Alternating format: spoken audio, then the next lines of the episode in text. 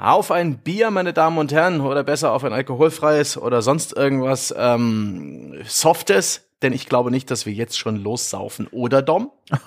nee, hallo, äh, ich tatsächlich bleibe bei dieser Uhrzeit beim Wasser, aber mache mir dafür aus guter alter Tradition mal wieder eine Duftkerze an. Das ist tatsächlich eine der älteren, das ist eine, die André mal rumgeschickt hat, die, mm. die nach dem Waldspaziergang riecht. Grundgütiger, das furchtbare Ding, das nach verbrannter Zuckerwatte riecht. ja, ja, nee, gar nicht. Krass, also das war wirklich, das war ein Kopfschmerzen Deluxe. Ähm, ich bin froh, dass sie aus meinem Leben raus ist, aber hat keine halbe Stunde gedauert, am Bürgersteig mit dem Zettel dran, fast neu zu verschenken. Echt? Auf den Stromkasten gestellt vorm Haus bei mir, ging sofort weg. Das ist aber hart. Hast du es auch wirklich beobachtet, dass wirklich jemand gekommen ist und das abgeholt hat, oder bist du nach einer halben Stunde mal hin und hast mal geschaut? Ich bin äh, einkaufen gegangen und als ich zurückging, äh, war sie nicht mehr da. Mein Gott. Nee, ich mag die. Kann natürlich sein, dass es da auch jemanden gab, der genau so denkt wie ich und gesagt hat, pfui, Teufelszeug und es schnell genommen und weggeworfen hat. Aber auch damit wäre ich einverstanden. Das ist jetzt der Wanderpokal der Kopfschmerzen, der da so durchwandert durch die Republik. Ich hoffe, er kommt nach Norden, weil das wäre der Knaller, wenn ich eines Tages hier eine sehe und oh, das ist ja ein Glück, ein bisschen aufgebrauchte Kerze, die habe ich doch auch, nehme ich mit. Das wäre der Knaller. Du magst es aber, was jetzt gerade so durch deine Nase zieht. Ich mag's wirklich. Das ist, äh, ich muss dir aber, ich muss wirklich dir zugestehen, wenn man sie öffnet, den Deckel abnimmt, das ist so ein großes Glasgefäß mhm. für all jene, die es nicht vor Augen haben, aber wirklich schon, da kann man auch normalerweise Gurken reinmachen von der Größe her. Äh, da kommt schon ein konzentrierter äh, Knall raus und das ist ein bisschen kopfschmerzig, aber wenn man es dann mal anzündet, finde ich sehr angenehm. Es hat tatsächlich diese Note von Weihrauch und Waldspaziergang, die das Etikett verspricht. Lass ich mir nicht reinreden. Als jemand, der schon mal in einem Wald war, würde ich hier hart widersprechen. ja? Ich auch. Als Kind, ich war im, Dorf großgezogen. ja. Ihr habt es doch gerade so an den Straßengraben geschafft, weiter durftet ihr nicht, wenn ich mich an deine Kindzeiterinnerung, äh, an den Podcast erinnere. Aber Stimmt. das ist ja auch völlig egal. Wir, wir, wir, wir, wir driften hier bloß ein bisschen ab, wir machen einen Spaß. Ich ziehe mir hier, ne, ich bin ganz verrückt, ich ziehe mir eine, eine koffeinhaltige Limo rein, ne, oh. mit künstlichem Kirschgeschmack, so ein Cola-Produkt. Oh, lecker. Ja, da, ich habe nämlich heute noch ein bisschen aktiven Tag vor mir. Ich habe Leuten versprochen, bei Möbelräumen und uh, Umziehen zu helfen und das wird, ähm, da brauche ich heute Energie. Da kann ich mich nicht beduseln, muss auch Auto fahren und äh, das wird, das wird aufregend. Aber für den Podcast heute widmen wir uns eher unaufgeregten Dingen. Also zumindest etwas, wo man, ne, wo man keinen Skill, keine Twitch-Reflexe braucht, ja? wo, wo du nicht diese, die 20.000 dpi-Maus und den 240 Hertz-Monitor brauchst. Dennoch anspruchsvoll, dennoch etwas, was vor allen Dingen im Mehrspieler interessant ist. Heute sprechen Dom und ich über das Nischengenre der Auto-Battler. Halt, halt, nicht sofort ausschalten, das ist echt ganz interessant. Ja, es ist vor allem ein Genre, das dich ja auch schon längere Zeit jetzt begleitet, ja. was ich so mitbekomme. Bei mir war es tatsächlich so, bevor wir erklären, was es damit eigentlich auf sich hat, ich habe erst in der Recherche festgestellt, in der Vorbereitung, dass dieses Genre zumindest in Teilen äh, in meiner Vergangenheit immer mal wieder präsent war, aber mhm. auf keinen Fall in dem Ausmaß, wie du es genießt. Ja, ich habe gerade mal Steam aufgemacht. Ähm, Dota Underlords, der Autobattler, den ich seit Release im Jahr, oh Gott, wann war denn das? Ähm, Shop seit 2021? Nee, 2019, ne? das ist schon eine Weile her. 271 Stunden habe ich da auf der Uhr. Wow. Und äh, ich spiele es auch ab und zu auf dem Firmenaccount. Also da kommt noch ein bisschen was dazu. Das ist eins der meistgespielten Spiele in meiner äh, Steam-Liste. Aber es ist auch ähm, nicht gerade das Beste. also die, die, die Frage drängt sich ja geradezu auf, warum, aber ich glaube, vorher äh, erklären wir erstmal. Da, dazu kommen wir noch. Ja. Genau, was das Ding eigentlich ist. Ich habe gelesen, als eine, finde ich, sehr schöne, griffige Definition, das ist Schach das Videospiel. Das ist im Grunde das, was immer wieder mir entgegengehauen wurde als Definition. Jetzt frage ich dich mal als Experten, wie zufrieden bist du denn mit dieser griffigen Zusammenfassung? Unzufrieden. Unzufrieden. Sehr gut. okay, dann wie ist es besser? Da, kennst du noch Battle Chess? Das war Schach, das Videospiel. Ich, es ist indirekte Strategie. Ähm, ja, es, äh, indirekte Echtzeit-Strategie, ganz genau. also äh, über Bande gespielt. Ich, Weil ja. Autobattler haben den, äh, die, die haben die Natur, das sind Strategiespiele in der Regel im weitesten Sinne, wo man Einheiten aufstellt, eine kleine Trupp aus Helden oder eine kleine Armee Und ein Mehrspieler gegenüber oder ein Bot tut dasselbe, gern auch mit einem identischen Ressourcenpool oder zumindest mit gleichen Startbedingungen. Und dann ist deine Aufgabe, die Aufstellung und die Auswahl deiner Einheiten so zu optimieren, dass nach dem Startschuss deine Armee oder deine Seite gewinnt. Und alles, was nach dem Startschuss passiert, passiert komplett automatisch. Deswegen auch der Name, Autobattler. Die Kämpfe werden von allein gefochten, das wäre, und da ist der Schachvergleich auch Blödsinn. Bei Schach spielt man Zug um Zug. Hier passiert alles gleichzeitig, basierend auf einer simplen KI und du hast vorher hoffentlich alle richtigen Entscheidungen getroffen und schaust dann dein Werk an, wie es sich gegenseitig niedermetzelt oder wie im aktuellen Spiel, über das wir noch sprechen, ganz jämmerlich zusammengeballert wird.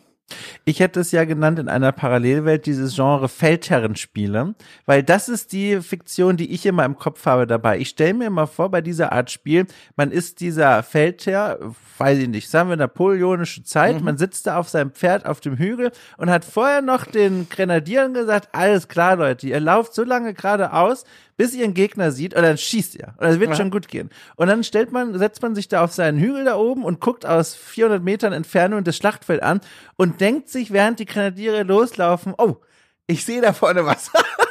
Das habe ich vorher nicht im Blick gehabt. Da kommt ein Gegner, der hat nicht die Grenadiere, wie ich erwartet habe, sondern keine Ahnung, da kommt eine frühe Form des Panzers angerollt. Ne? Machen ja. wir jetzt einfach mal so. Und dann denkt man sich da oben auf dem Hügel sitzend, ui, jetzt kann ich leider nichts mehr ändern. Und dieser Moment eigentlich, diese Fiktion, das ist für mich, was ich unter Autobettlern kennengelernt habe. Mhm.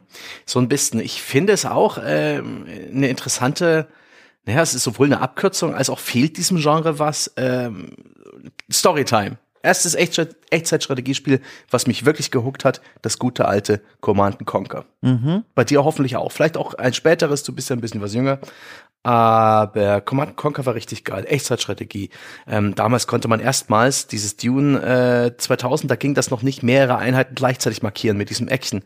Und es gab Flugeinheiten, Panzer, Upgrades, ähm, Basenbau. Es war absolut fantastisch. Und was habe ich gemacht? Nicht etwa diesen, äh, diesen E-Sports, äh, dieses Gameplay, wo ich unglaublich viele Einheiten gleichzeitig kontrolliert habe, wo ich Tastenkombinationen genutzt habe, wo ich Routen gesetzt habe und verschiedene Einheitengruppierungen mit Shortcuts versehen habe. Nee, ich habe einfach unglaublich viel ähm, Einheiten angehäuft, während ich mich meiner Basis eingeigelt habe und sie dann in einem einzigen großen Brei aus Panzern und Flugzeugen über die Gegner rollen lassen. Das hat vielleicht funktioniert bis zur Hälfte der Map, dann habe ich dann halt so viel eingenommen und im zweiten Rutsch ging es dann bis zum Ende. Das war taktisch bedenklich. Aber es hat mir Spaß gemacht. Und es ist genau die Sorte Spiel, die ich halt mag. Ich will nicht, also wenn ich StarCraft-Profis zuschaue, ja, wo dann eine Kamera auf die Tastatur zeigt und man sieht ihre hunderten Eingaben pro Minute, was auch eine Kernkompetenz von StarCraft-E-Sportlern ist oder Warcraft und all diesen Echtzeitstrategie-E-Sportlern, dann, dann, dann bekomme ich, dann bekomme ich Schnappatmung und äh, erbreche mich ein bisschen im Mund, weil das ist für mich Stress. Das ist furchtbar. Ich will diese Fantasie des Feldherrn haben, genau wie du es besprochen hast. Ich will diesen, diesen Schlachtplan in meinem Kopf haben. Große Panzer links, Artillerie rechts, in der Mitte Hubschrauber, los! Und dann will ich mich nicht mehr drum kümmern, sondern das Spektakel genießen. Die Feuerwerke, die Explosionen, das, äh, den Bombast. In, der, in dem Moment will ich nicht noch mit Eingaben beschäftigt sein. Weswegen ich natürlich auch Echtzeitstrategie in der Regel suboptimal ineffizient gespielt habe. Und ich finde das sehr schön, dass das Autobattler-Genre mir sozusagen ein, eine Spielweise für Strategie und Taktik anbietet, die diese Ästhetik und diesen, diesen Faktor drin hat. Und ich finde, das macht das Genre ganz besonders äh, interessant. Unter Zeitdruck muss man diese wichtigen Entscheidungen treffen, zu denen kommen wir noch. Aber dann kann man sich entspannen und die sind die Hände gebunden. Du kannst nichts tun. Du siehst, wie das, was du gerade aufgestellt hast, äh, letztendlich sich ausspielt. Es ist vielleicht spektakulär, es ist vielleicht erhebend, es ist vielleicht mega frustrierend, aber du kannst jetzt gerade nichts tun. Super. Es ist schon interessant, weil wir haben es ja beschrieben, wie man sich das vorzustellen hat in der Theorie. Da springt ja vor allem ein Merkmal raus, dass man ab einem gewissen Zeitpunkt, so nach dieser Platzierungsphase, gar keine direkte Kontrolle, also es gibt Nichts. dann nur Spielarten, ne, je nach Titel, mhm. aber erstmal hat man keine kon direkte Kontrolle mehr und guckt einfach nur zu. Ja. Und dann fragen sich, glaube ich, wenn man das so hört, da draußen Leute, warum macht das Spaß? Und bei dieser, bei dieser Antwortsuche sind wir offenbar beide schon mal mit denselben, äh, ich sag mal, mhm ästhetischen Leidenschaften äh, veranlagt, die schon mal eine Grundlage für so eine Begeisterung für Autobettler schaffen, weil das, was du beschrieben hast, habe ich tatsächlich auch erlebt, nur ein bisschen anders, aber tatsächlich sogar noch ein bisschen näher dran am Prinzip des Autobettlers heute. Und zwar, ich habe als End-Teenager, habe ich ja mit großer Begeisterung Age of Empires 2 gespielt und da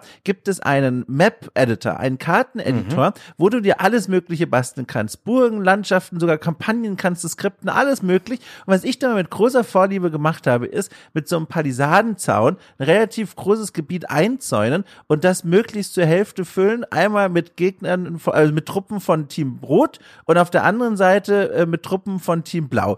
Und wenn man die nah genug aneinander aufgefüllt hat und dann auf Start äh, getrickt hat, dann beginnt quasi die KI zu scannen. Okay, was machen wir jetzt hier am besten? Und die merkt dann, oh, hier ist ein Gegner im, im, in Sichtweite, den greifen wir jetzt an. Und dann hat man quasi eine Massenschlacht gestartet, weil man diese Truppenverbände ganz nah beieinander positioniert hat. Und warum hat das Spaß gemacht? Nicht, weil man da irgendwas geklickt oder gemacht hat, nee, sondern, und das ist ein Grund, warum ich heute Autobattler auch äh, mitunter so gerne spiele, wenn ich mal einen finde, äh, diese Faszination am Zusehen. So diese Massenschlacht-Ästhetik, einfach zuzuschauen, wie da so zwei mhm riesige Kräfte aufeinandertreffen und man muss jetzt nichts machen, sondern kann einfach zuschauen und gucken, wo ist der Punkt erreicht, wo man absehen kann, wer gewinnt. Und das ist tatsächlich so eine Veranlagung, die, die trägt heute einen Teil meines Spaßes an diesem Genre. Absolut. Und es gibt ja nicht umsonst auch so Sachen wie den Totally Accurate Battle Simulator, ja. der praktisch ein, ausschließlich das bietet, wo es gar kein großartiges Gameplay im Hintergrund noch gibt, wo man einfach die absurdesten Einheiten aneinander gegenüberstellt, weiß ich nicht, ähm, zwei T-Rexe gegen 10.000 Hühner und das dann einfach abspielt und sich an diesem Spektakel ergötzt. Ja, wir, wir sind jetzt, äh, ich weiß nicht, ob wir da zu dem Titel schon kommen wollen, aber es gibt ja ein Spiel, es hat uns ja zusammengeführt jetzt über dieses Genre, ne? Ja, ja, das, das, das kommen wir später. Ich würde sagen, wir bleiben noch ein bisschen in der Vergangenheit und wo okay. das eigentlich herkommt. Und bevor wir es dann noch ein bisschen genauer erklären an den, an den älteren Beispielen wie Dota Under, Underlords. Also ich erinnere mich A an Strategiespiele zu Zeiten der Flash Games wo man, und ich habe da jetzt auf die Schnelle nichts mehr gefunden, die hatten einen anderen Begriff, die nannten sich Tug of War Games, also praktisch hm, Seilziehen. Mhm. Seilziehstrategie im weitesten. Da hattest du 2D-Level, so ein bisschen wie so ein simplen Jump'n'Run-Level und auf deiner linken Seite hast du Einheiten gespawnt und der Gegner hat auf der rechten Seite Einheiten gespawnt, die sind automatisch losgelaufen, haben automatisch miteinander gekämpft. Und du hast halt dadurch, dass du ausgesucht hast, wann du welche Einheiten losschickst, natürlich irgendwie begrenzt durch irgendeine Ressource, die sich auffüllt oder welchen Zauberspruch du wirkst, hast versucht, diesen, diese Pattsituation eh zu deinen Gunsten zu wenden, sozusagen die, das Drehmoment auf deine Seite zu bringen, mehr Wucht zu erzeugen als der Gegner und praktisch ihn zu durchbrechen. Das war auch schon im Grunde ein Autobattler vor, weil du hast die Einheiten nicht weiter gesteuert, du hast sie losgeschickt. Und den Rest haben sie automatisch gemacht. Und das war auch so ein bisschen Spektakel, aber auch so ein bisschen Taktik und ein bisschen überlegen, welche Einheiten hat der Gegner, womit kann ich die kontern, warte ich ein bisschen, halte ich ein bisschen aus und schicke dann einen größeren Push oder haue ich lieber konstant Einheiten raus. Solche Gedanken habe ich mir da machen müssen. Super simple Spielideen. Ich kann mich nicht ohne Grund an keins dieser Spiele erinnern, aber ich habe sie gespielt und ich habe sie ganz gern gemocht. Diese, diese reinen Autobattler oder auch die Vorgänger, die haben in meiner Vergangenheit nie eine Rolle gespielt. Ich habe da auch mal, bin da auf Ahnenforschung gegangen und von solchen Experimenten wie dieses Age of Empires Map Editor Ding mhm. ähm, abgesehen oder auch so Dinge, da habe ich dann auch erst gesehen, als ich es gelesen habe in diversen Artikeln über die Geschichte von Autobattlern. Oh, das habe ich ja auch gespielt, da ist zumindest ein Versatzstück drin, du hast es bestimmt auch entdeckt. Plants vs. Zombies aus dem Jahr 2009, wo so ein Versatzstück dieser Idee auch mit drin ist, da habe ich mir gedacht, okay, das ist mir begegnet. Also für all die es nicht kennen, das Spiel, wo man links Pflanzen hinstellt und rechts dann Zombies ankommen. Und das Auto-Battler-Element ist, man weiß nicht vorher, wer da an welcher Lane, auf welcher Straße quasi äh, den Pflanzen entgegenläuft. Das heißt, man muss möglichst klug überlegt und vorausblickend seine eigenen Pflanzen mit unterschiedlichen Fähigkeiten positionieren. Das ist so ein Auto-Battler-Element. Das fand ich auch toll. Aber wirklich das, was wir da heute gespielt haben und heute im Blick haben bei dem Genre, das ist mir mir jetzt wirklich erst wieder jetzt in den letzten Wochen durch dich auch wieder ins Leben gekommen. Hm. Ja. Ich habe andere Quellen auch gefunden dafür, die StarCraft 2 Mod Desert Strike und ihr Nachfolger Direct Strike, ähm, auch mit diesem Tug of War Gameplay, wo halt zwei Seiten Einheiten produziert haben, die aufeinander zugerannt sind. Es gab eine World, äh, eine Warcraft 3 Mod namens Pokémon Defense, und die hat dann schon sehr, sehr genau das äh, vorgegeben, was später mit ähm, Dota Auto Chess so ein bisschen ein Hype werden würde. Ich glaube, das war so im Jahr 2018 rum. Mhm. Und da sind sie zum ersten Mal wirklich für mich ähm, so so präsent geworden. Da gab es einen kleinen Hype, da hatten wir natürlich die Influencer, Twitch und so weiter. Ähm, das dürfte im Januar 2019 war das. Ähm, das war das erste Mal, wo es wirklich größere Aufmerksamkeit gab, wo sich dieser Begriff Autobettler ein Stück weit erstmal etabliert hat und auch eine gewisse Form gefunden hat und wo ich das auch sehr gerne gespielt habe, entdeckt habe und mich da hart verliebt habe. Und ich würde mich erstmal ein bisschen daran langhangeln, bevor wir dann zu, ähm, zu der aktuellen Ausformung und zu unserer aktuellen Nadel in, in der Vene kommen. Ja, sehr gerne. Ich glaube, dann musst du mir aber vor allem erklären, warum das bei dir überhaupt so fruchten konnte, weil wir haben ja so diese Gemeinsamkeit offenbar, mhm. dieses, ne, man guckt drauf und findet faszinierend, was sich da an, an, an Konflikten auf dem Bildschirm abspielt. Aber da endet's bei mir dann auch und bei dir aber nicht. Du hast dich das mhm. ja wirklich dann reingefuchst in dieses Genre. Warum eigentlich? Es ist ein wunderbares Genre. A, es passt zu meinen äh, Spielgewohnheiten. Das kann man schnell mal anschalten. Ja. Und auch so in einem Fenster nebenher laufen lassen. Da kann ich währenddessen äh, einen Podcast hören.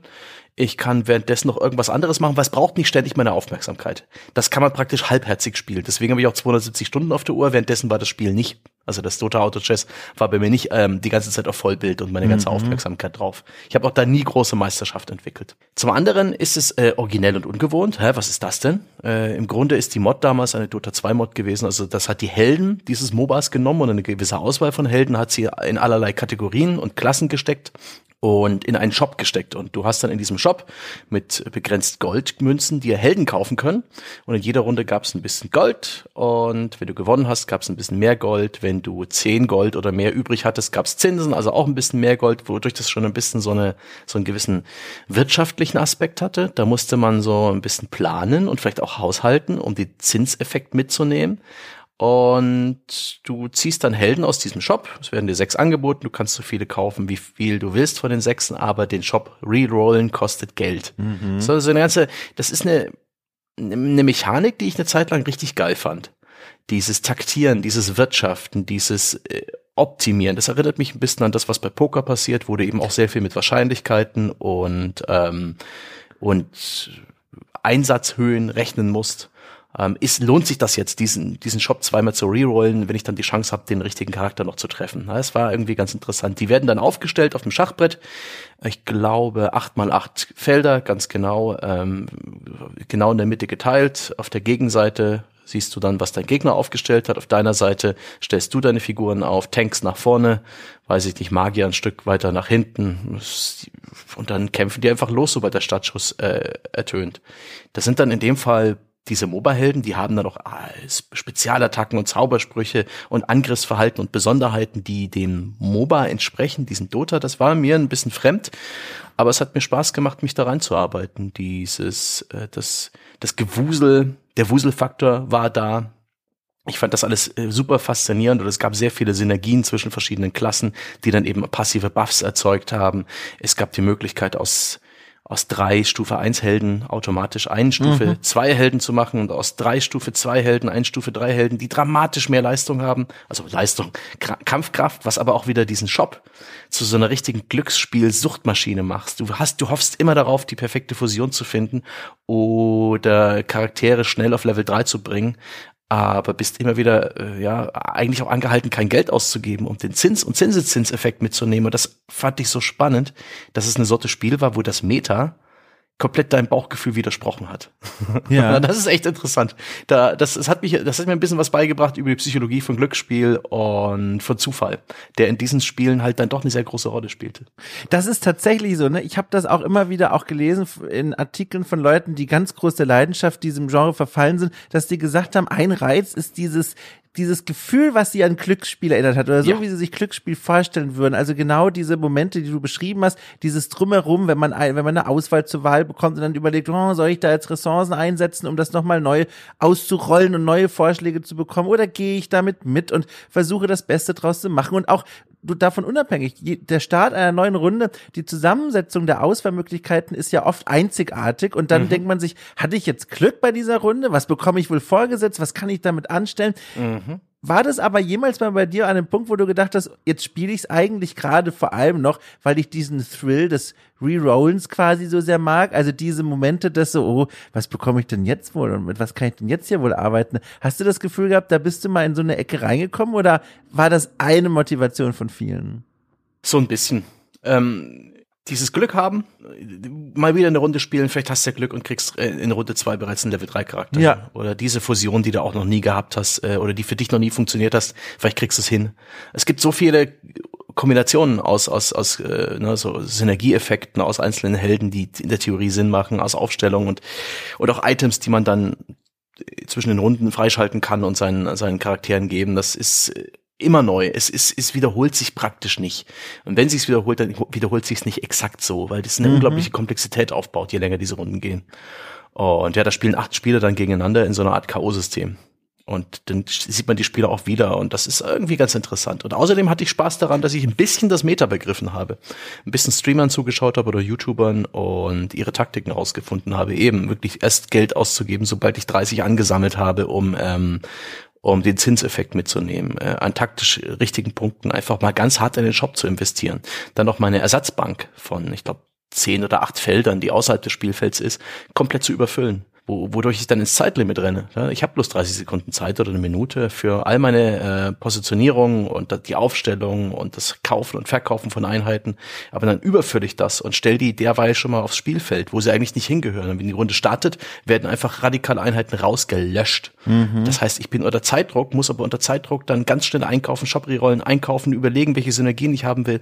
Einheiten, die zu viel sind, erstmal auf dem Spielfeld parken, dran denken, die da wieder runterzuholen und zu verkaufen, die, die ich nicht brauche. Das ist so ein ein geiler Stress, so eine geile Hektik und ein völlig überraschendes Meta für mich. Das hat schon ein Stück weit Spaß gemacht. Auch so Tierlisten habe ich mir angeschaut, welche von den Einheiten richtig gut sind. Ne? Das S-Tier und welche man, auf welche man pfeifen kann, welche Items bei welcher Einheit besonders stark sind und so weiter. Und ich hatte dann irgendwann einfach ein Spiel, das ich, ähm, in dem ich mich wohlgefühlt habe, in dem ich mich ausgekannt habe. Ich habe nie Meisterschaft entwickelt, aber ähm, öfters mal gewonnen, manchmal verloren, aber es ist ist stets und bis heute gefällige, seichte Unterhaltung für mich. Obwohl die ja dann doch durchaus so komplex werden, ne? Das finde ich ja mhm. auch als Widerspruch eigentlich erstmal interessant. Ich habe das gemerkt, auch in der Vorbereitung auf dieses Gespräch hier, mir mal eine Übersicht zu verschaffen, was gibt's denn oder auch was gab es in der Vergangenheit an Spielen, die eine Weile existiert haben und die bis heute auch noch gespielt werden. Und da sind ganz viele Titel dabei, die viel komplexer sind, als ich, wenn man sich diese Genre nochmal überlegt, vorgestellt hätte. Da gibt es ganz viele Mechaniken, die dann noch so zu diesem Spiel mit dazukommen. Ein Spiel, das bei mir ganz oft in, im Blick war und das ich immer bisher ignorieren konnte, war dieses Teamfight Tactics, dieses quasi Dota Auto Chess nur für League of Legends. Das gibt's seit 2019 mhm. und wartete immer auf meiner Startkachel bei League of Legends rum. Also das ist gehört zu diesem League of mhm. Legends Universum, aber statt dem Echtzeit MOBA ist das dann eben die Auto Chess Variante. Und da habe ich mir jetzt einfach mal gedacht, so okay, ich gucke mir das jetzt mal an. Ich habe während der Installation so sagenhafte Dinge gelesen, wie zum Release von League of Legends äh, Teamfight Tactics wurde die, die aktive Spielerzahl von Dota Auto Chess halbiert, weil die mhm. dann alle dahin gegangen sind. Und gedacht, um Gottes Willen, was ist das für ein geniales Spiel? Und dann bin ich da rein und ich wurde erschlagen von der Komplexität. Also ja. die Dinge, die du beschrieben hast, dann noch so Sachen wie, dass meine Helden in diesem Spiel, in diesen automatisch ablaufenden Kämpfen noch aktiv Items tragen können. Du kannst sie während einer Kampf, eines, einer, eines Kampfes mit neuen Items ausrüsten. Sie haben aktive Fähigkeiten, passive Boni. Dann hast du so eine Art Avatar, der dich als Spieler repräsentiert. Mit dem kannst du auch noch auf diesen Schlachtfeldern rumlaufen und irgendwelche Dinge auslösen. Und ich saß da davor und habe so wenig verstanden. Mir war das vorher nicht bewusst gewesen, dass dieses eigentlich so einfach klingende Genre, hier, ich bin Napoleon, sitze auf meinem mhm. Pferd und hoffe, dass da unten im Tal alles gut geht, dass das dann doch so schnell so komplex werden. Mhm. Ja, da hast du schon die, die, die großen genannt. Also es fing an mit dieser Dota-Mod, die hieß Dota Auto Chess. Das ja. ist von, äh, von einem chinesischen Studio, das Dodo Studio entwickelt worden. Irgendwann hat dann aber Valve, äh, Inhaber der von ja, Dota 2 und, und der Lizenz, sein eigenes Ding gedreht. Das heißt jetzt Dota Underlords und sie haben Auto Chess gemacht. Ohne den Namen Dota, ohne jegliche Bezüge zu Dota, aber halt eine Kopie, die sehr gut erkennbar ist des Originalkonzepts und äh, auch veröffentlicht. Gibt's auch auf Konsole inzwischen. Ich denke auf Mobile, im, überall. Free-to-Play sind solche Spiele immer. Und ähm, ja, die ähnelten sich dann schon sehr, sehr, sehr und hatten eben dieses Schachbrettmuster, diese Mobile-Helden, diesen Shop. Teamfight Tactics macht sehr ähnlich, nimmt mhm. Hexfelder, was äh, einige Vorteile hat. Also ist ein diagonales Laufen von einem Schachfeld zum nächsten, ist zum Beispiel ne, ist ein bisschen länger ähm, das ist nicht unbedingt symmetrisch, gerade wenn diese Figuren ist so ein bisschen drauf abzielen, sich immer auf so ein Schachfeld zu stellen und dann erst anzugreifen. Da kann es frustrierend sein, dass wenn jemand diesen extra Weg geht, äh, dass es irgendwie ja, unterschiedliche Distanzen hat. Hexagons sind eine bessere Kachel. Nicht umsonst haben Strategiespiele das inzwischen auch für sich entdeckt und das ist vielleicht die große Innovation. Das Ding ist, all diese Spiele sind schon A, äh, nicht allzu einsteigerfreundlich, weil sie basieren ein bisschen auf Vorwissen. Zumindest mhm. in der Mod-Phase hat das Dota, äh, Auto Chess und auch das Team for Tactics in den Spielen äh, erwartet das, das Spiel eigentlich von dir als Spieler, dass du diese Helden kennst, dass du weißt, welche Spezialfähigkeiten sie haben, weil welcher Spieler will schon irgendwie im Shop die Beschreibung. Weit über 100, ja. Ja, ja. ne, die sind ja nicht alle drin bei ähm, Team for Tactics, oder? Ich glaube nicht. Ich, also es sind regulär über 180 mittlerweile, also im, im Hauptspiel sage genau. ich mal. Ich glaube, es sind nicht alle drin, aber das sind doch eine ganze Menge gewesen. Ich habe es nicht Schon. durchgezählt, womöglich auch unter 100, aber zu viele für eine kurze Lektüre im Ladebildschirm auf jeden Fall. Genau. Oder, oder im Shop, dass du dir dann alles ja. durchliest, sodass du als Anfänger komplett überfordert bist und, und erst dann so mit der Zeit reinkommst. Also sobald du einmal drin bist, ist es schon, wie du es schon gesagt hast, diese ne, äh, seichte Unterhaltung, äh, obwohl es eigentlich anspruchsvoll ist. Das Schöne ist, man kann auch auf den Anspruch pfeifen und einfach praktisch die, die Shop-Lotterie spielen. Du ja. spielst das ganze Spiel praktisch nur wie Lotto. Das die Chance, dass du gewinnst, ist dann deutlich niedriger, aber du kannst eigentlich auch, ne, der Gegner merkt nicht, dass du dich scheiße anstellst, er merkt es am Resultat, aber das ist, das ist einfach, Deine Aufstellung ist halt nicht so gut. Jedenfalls, das ist, das war eine schöne Zeit, hat mich aber auch irgendwann wieder rausfallen lassen, weil ich diesen Fokus des Genres auf diesen Shop ähm, jetzt nicht so prall fand. Es gab da noch ein kleines Aufbäumen mit Despots Game, ist im Game Pass enthalten, ist auch ein ganz witziger kleiner Autobattler mit so kleinen äh, Puny Humans, glaube ich, heißen die kleinen äh, rosa Würmchen, die man dann eben auch ähm, mit so einem Shopsystem mit Klassen und, und Waffen versorgen kann, fusionieren kann und stärker machen, die sich dann durch so einen äh, prozedural generierten Dungeon kämpfen, automatisch natürlich. Das ist ganz nett. Ich hatte dieses ähm, SNKRX, glaube ich, hieß das. Das war so eine Art Arcade-Game, wo man eine Art Raupe bildet. oh, Gott. Gott, oh Gott. Die man aktiv steuert zwar, aber deren einzelne Bestandteile man eben auch upgradet mit genau diesem Shop-System. Das fand ich auch interessant. Und eben dieses, ne, ziehe zufällig Sachen aus einem Shop, zahle für ähm, Rerolls und sobald du drei von einer Sorte hast, gibst du die, kriegst du die nächst stärkere Sorte. Das fand ich eine Zeit lang ein richtig cooles Progressionssystem. Hat ein bisschen Glücksspiel gehabt, hat ein bisschen Taktik gehabt, bisschen Wahrscheinlichkeitsrechnung, aber es ist mir irgendwann überdrüssig geworden. Einfach nur. Und dann hat eine Zeit lang ja. meine, meine Autobattler-Begeisterung Begeisterung ein bisschen gelitten, weil ich dachte, das ist alles so, ne, äh, praktisch Tabletop-Figürchen auf einem Schachbrett, Schachbrett verteilen und automatisch kämpfen lassen. Nix gegen Tabletop-Figürchen, ne? Also ganz kurz am Rande. Das ist übrigens auch ein Genre, das, äh, obwohl es ja so nischig ist, also so viele kleine und noch kleinere pff, hingeworfene Spiele auf Steam hat. Man muss nur das Stichwort mhm. mal eingeben in die Suche und kommt da ja auf Dutzende Spiele, die meistens nicht mal Reviews haben. Also die wirklich, glaube ich, fünf bis 18 Leute erreicht haben. Aber wie viele Leute sich dann eigenen Versionen versucht haben, ist spektakulär. In der Zeit, die du gerade beschrieben hast, übrigens gab es auch bei mir ein Spiel, sozusagen bevor wir beide dann zusammengefunden haben über dieses eine gemeinsame Spiel, äh, mit dem ich quasi meine Partikelleidenschaft für Autobattler erkundet habe. Ich möchte an dieser Stelle auch ganz kurz mit drei Sätzen vorstellen, weil ich das doch sehr mhm. nett finde und es gibt Menschen, die werden sagen, naja, ob das Autobattler ist, ich sage ja. Und zwar spreche ich von Legend of Keepers, Career of a Dungeon Manager. Ähm, das ist ein Spiel, in dem es darum geht, einen Dungeon äh, regelmäßig zu verteidigen vor eindringenden Helden und Helden. Und dafür managt man so eine Gruppe von Monstern und das ist auch so ein bisschen geframed wie so ein Startup. Und dann sagen die, hey, wir haben jetzt oft genug den Dungeon verteidigt, wir wollen mal Urlaub. Das ist schon ganz nett. So einem wirklich hübschen Pixel-Look gehalten. Ich weiß, damit habe ich jetzt viele Leute verloren verloren, aber es ist mir egal, weil es ist wirklich ein schönes Spiel.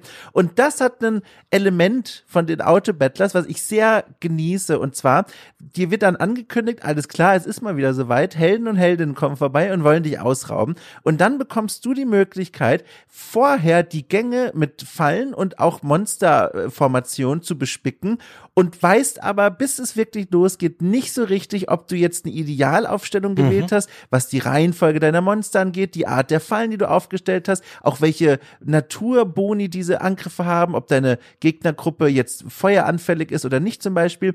Du merkst es erst, sobald es losgegangen ist. Und dann geht das Spiel los und dann huschen die Helden von Raum zu Raum. In jedem Raum, das ist dann wieder so eine Abwandlung von diesem Genre oder eine Abkehr, kannst du dann tatsächlich aktiv Fähigkeiten auslösen. Aber dieses Durchlaufen, das ist Gesetz. Du musst diese Reihenfolge jetzt erdulden und versuchen, das Beste draus zu machen. Und das empfinde ich als sehr reizvoll, weil es diese, dieses, die Spielwelt ist jetzt in Gange und du kannst nichts mehr machen, um es aufzuhalten und musst jetzt irgendwie gucken, wie es ausgeht, Element nimmt und das so ein bisschen aktiver umgestaltet. Aber das war quasi meine Mini-Autobattler-Ersatzdose, äh, ja.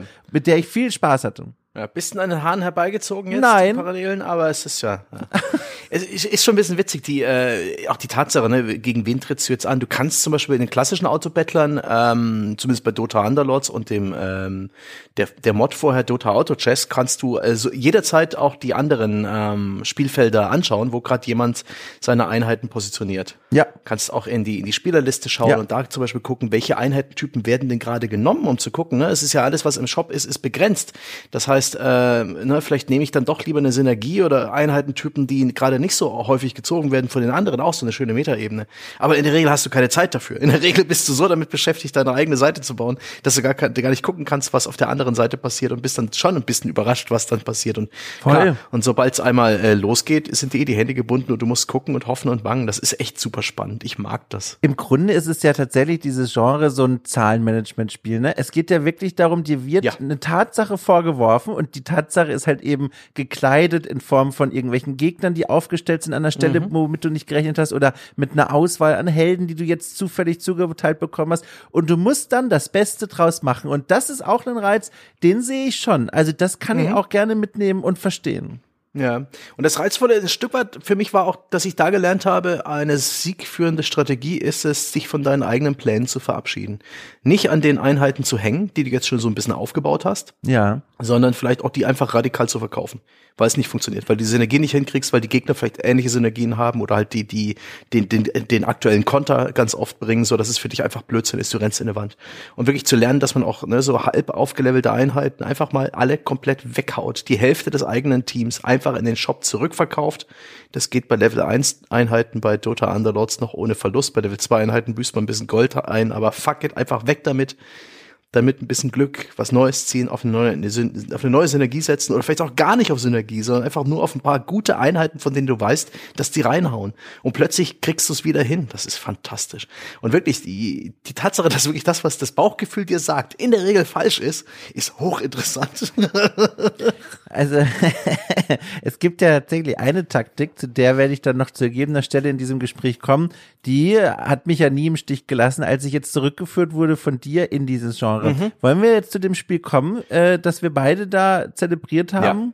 Das können wir schon machen. Ist, ist ganz interessant, dass, äh, dass wir beide so, so zurück in Richtung Autobattler kommen. Voll. Obwohl du noch nie so richtig drin warst, ja. Na, also, vorsichtig. Aber dennoch, das, das. Legend of Keepers Career for naja, Dungeon Manager. Naja, naja, Ich erinnere mich an die Wertschätzung dazu, das war kein Autobettler, aber ähm, hart zurückgezogen. Das war noch Early Access damals, also. ja, ja, hart zurückgezogen wurden wir. Also ich im Rahmen einer Paradox Show am 6. März, da war es nur eine Randnotiz, äh, nämlich in Paradox Arc, das Indie-Label von Paradox, veröffentlicht äh, Mechabellum irgendein ähm, Mech-Strategiespiel von einem chinesischen Entwickler namens Game River. Äh, Autobettler? Oh. und dann begann auch, da war es wieder. dann begann auch da direkt der, der, der, der Multiplayer Beta-Test oder ein Playtest. Der läuft auch seitdem. Das Spiel ist dadurch praktisch Free-to-Play, soll aber, ich denke, auch irgendwann verkauft werden. Am 11. Im Mai. Am 11. Mai genau, genau. ist der Release geplant.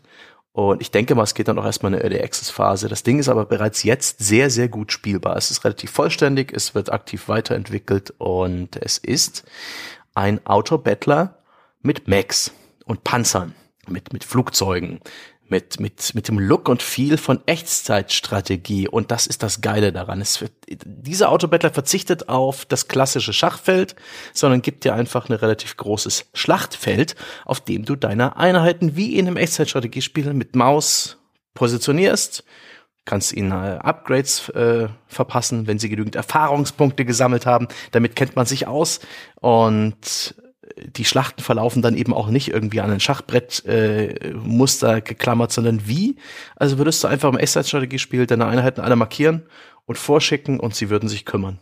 Und das ist allein vom, vom Zuschauen her so viel besser als dieses seltsame Gewusel auf dem Schachbrett. Oh. Ja, oder als würdest du, da sind wir wieder bei Age of mhm. Empires mhm. im Map-Editor die Palisadenwelle ziehen und dann die Figuren aufeinander zulaufen lassen. Daran fühlte ich mich so doll erinnert und ich war so froh, dass du mich da angeleitet hast, weil das müssen wir, glaube ich, auch noch sagen. Wenn man sich zum ersten Mal dann dieses Spiel einwählt und dann eine Partie starten will, wird man erschlagen von einem UI aus der Hölle. Ich habe es dir auch schon mal gesagt, als wir miteinander im, in, in, in Teamspeak quasi waren. Mhm. Ähm, das war, also es ist, es fühlt sich sehr also man merkt, woher das Spiel kommt. Es ist sehr, es fühlt sich sehr alt an, plötzlich mhm, auf so eine ja. Art. Das sind, das ist wie so ein Server äh, auswählen, Übersichtsding, siehst, wie ich zuletzt Anfang der 2000er gesehen ja. habe. Also das war sehr befremdlich. Ich fand's wunderbar nostalgisch. Endlich mal wieder ein Serverbrowser, wo ich jedes laufende Spiel sehen kann, wo es ja. einen globalen Chat gibt, wo man sich Invites schicken kann, mit einer kleinen Lobby, wo die Leute sich Good Luck, Have Fun wünschen und nachher GG schreiben. Das ist einfach nur super angenehm. Ähm, das Spiel ist ganz schön bare bones. Es gibt kein Tutorial zurzeit nicht. Ähm, es hat relativ viel Tiefgang oder viele Funktionen, die es derzeit noch nicht erklärt. Da hoffe mhm. ich, dass mhm. das Spiel das später besser macht. Aber es hat Wellen geschlagen. Und das finde ich ganz witzig, dass insbesondere die Deutschen extrem Bock auf Mechabellum haben. Zu jeder Zeit kannst du bei Twitch gucken, wer gerade Mechabellum spielt. Sprache Deutsch, Sprache Deutsch, Sprache Deutsch, Echt? Sprache Deutsch, Sprache ist irre. Also insbesondere in der deutschen äh, Influencer-Szene ist das Ding gerade äh, äh, megamäßig am abgehen. Ich meine, megamäßig ist es, ne, es ist immer noch ein Nischentitel. Aber ich finde das hochinteressant, dass es gerade unser Fancy kitzelt, ja, um jetzt mal ein englisches Idiom falsch zu übersetzen. Mhm, sehr gut. Es ist tatsächlich auch, es macht auch ein paar Dinge anders als das, was wir hier bisher beschrieben haben, was typisch für das Genre ist.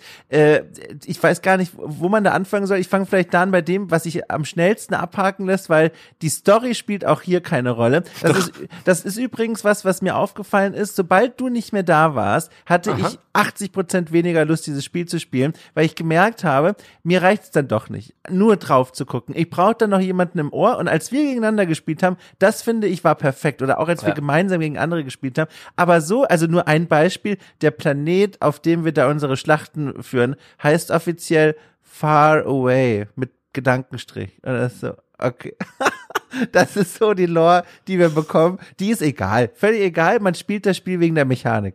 Ja, man spielt das Spiel wegen der Mechanik. Die Schlachtfelder sind, ähm, um es mal ein Bild zu zeichnen, ihr befindet euch stets am, äh, bei einem 1 gegen 1 Match, ja. Sucht ihr euch mit Matchmaking einen Spieler. Es gibt so ein, äh, derzeit noch ein sehr simples Elo-Ranking, wo du einfach Punkte sammelst. Ähm, ich bin derzeit bei 8500 ungefähr. Je, je stärker der Gegner ist, den du schlägst, desto mehr Punkte bekommst du. Aber die, sie können immer noch wachsen. Du grindest die die ganze Zeit.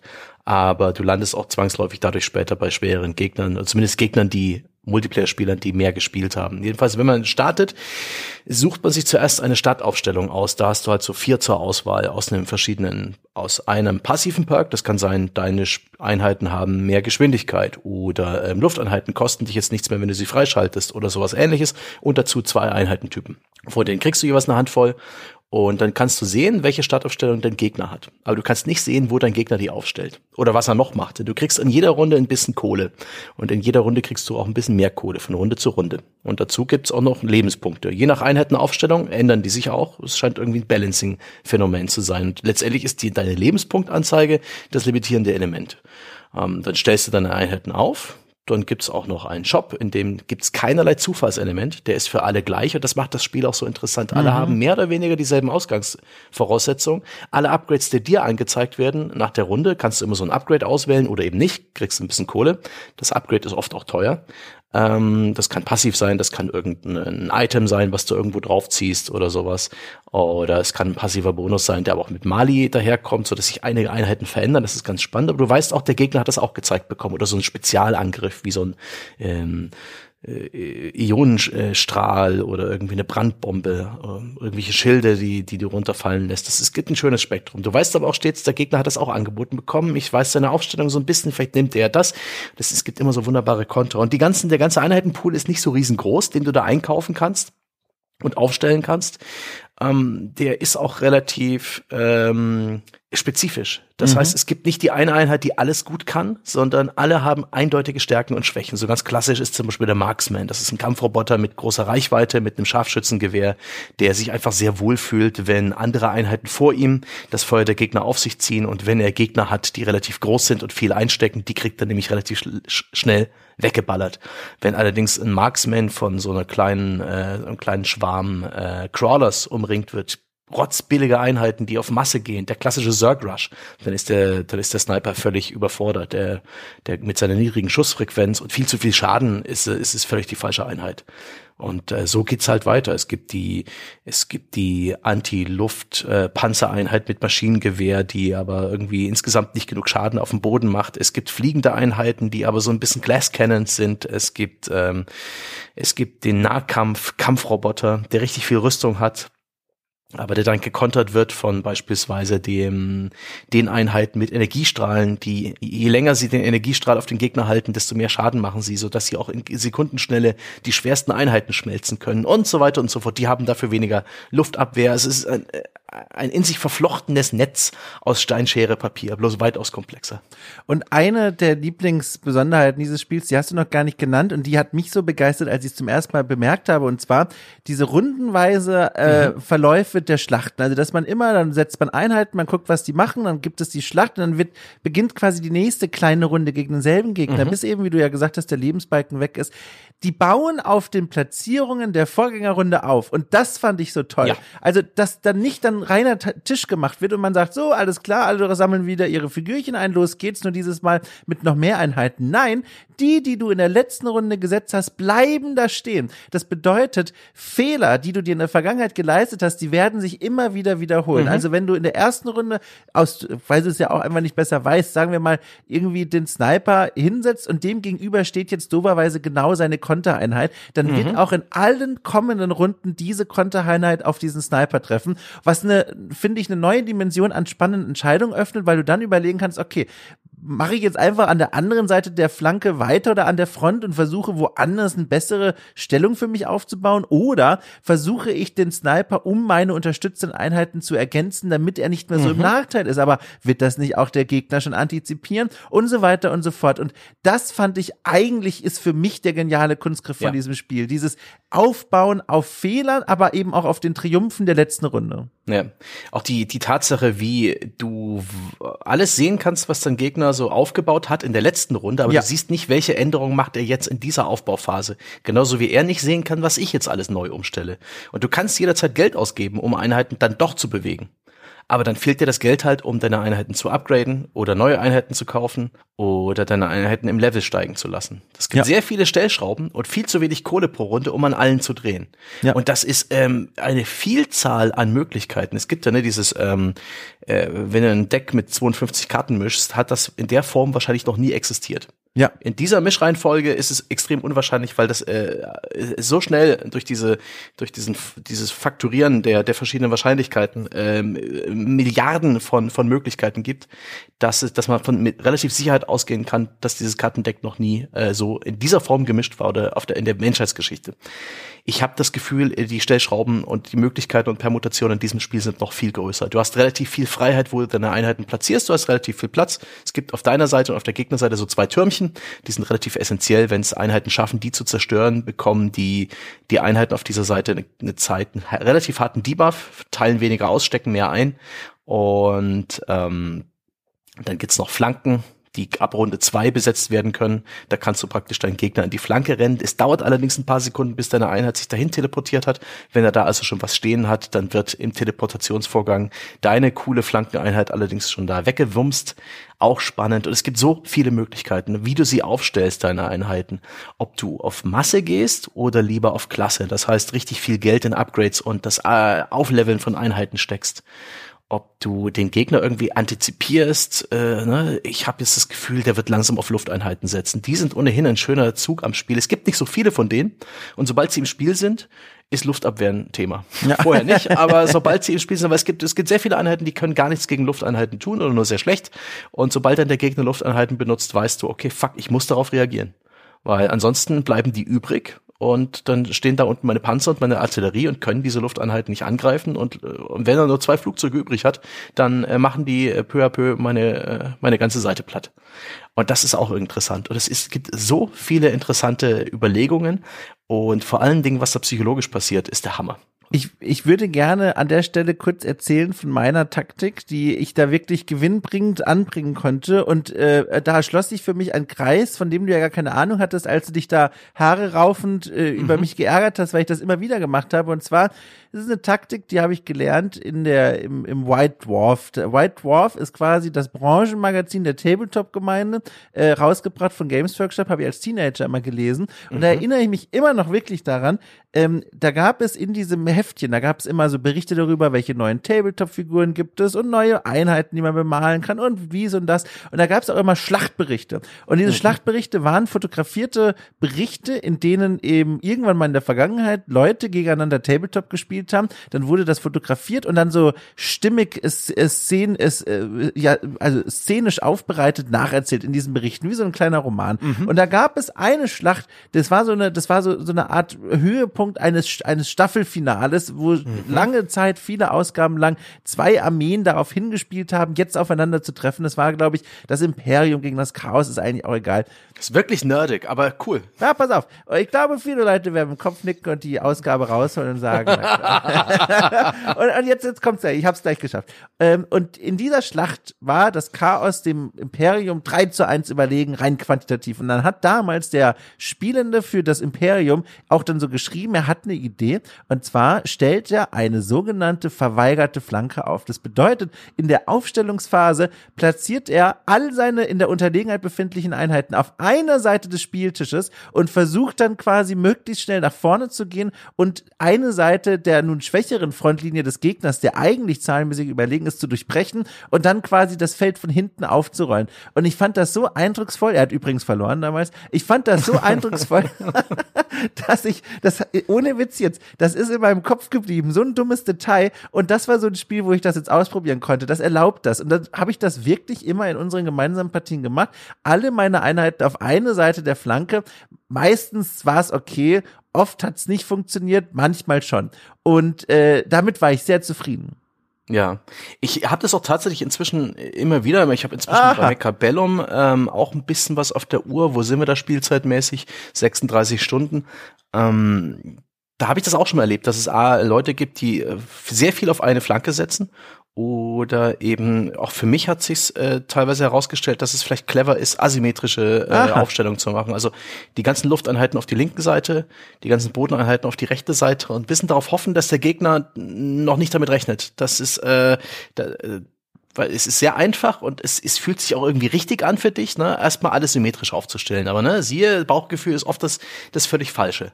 Ja. Aber was da so psychologisch abgeht, ist echt witzig. Also wie oft ich gemerkt habe in Schlachten gegen andere und ich wirklich gegen Bots geht so einigermaßen, aber gegen Menschen finde ich sicherlich äh, sieben von acht Matches oder sechs von acht. Es wow. ist wirklich echt schwer. Ähm, und ich merke dann irgendwann, fuck, fuck, fuck, ich fange an zu reagieren.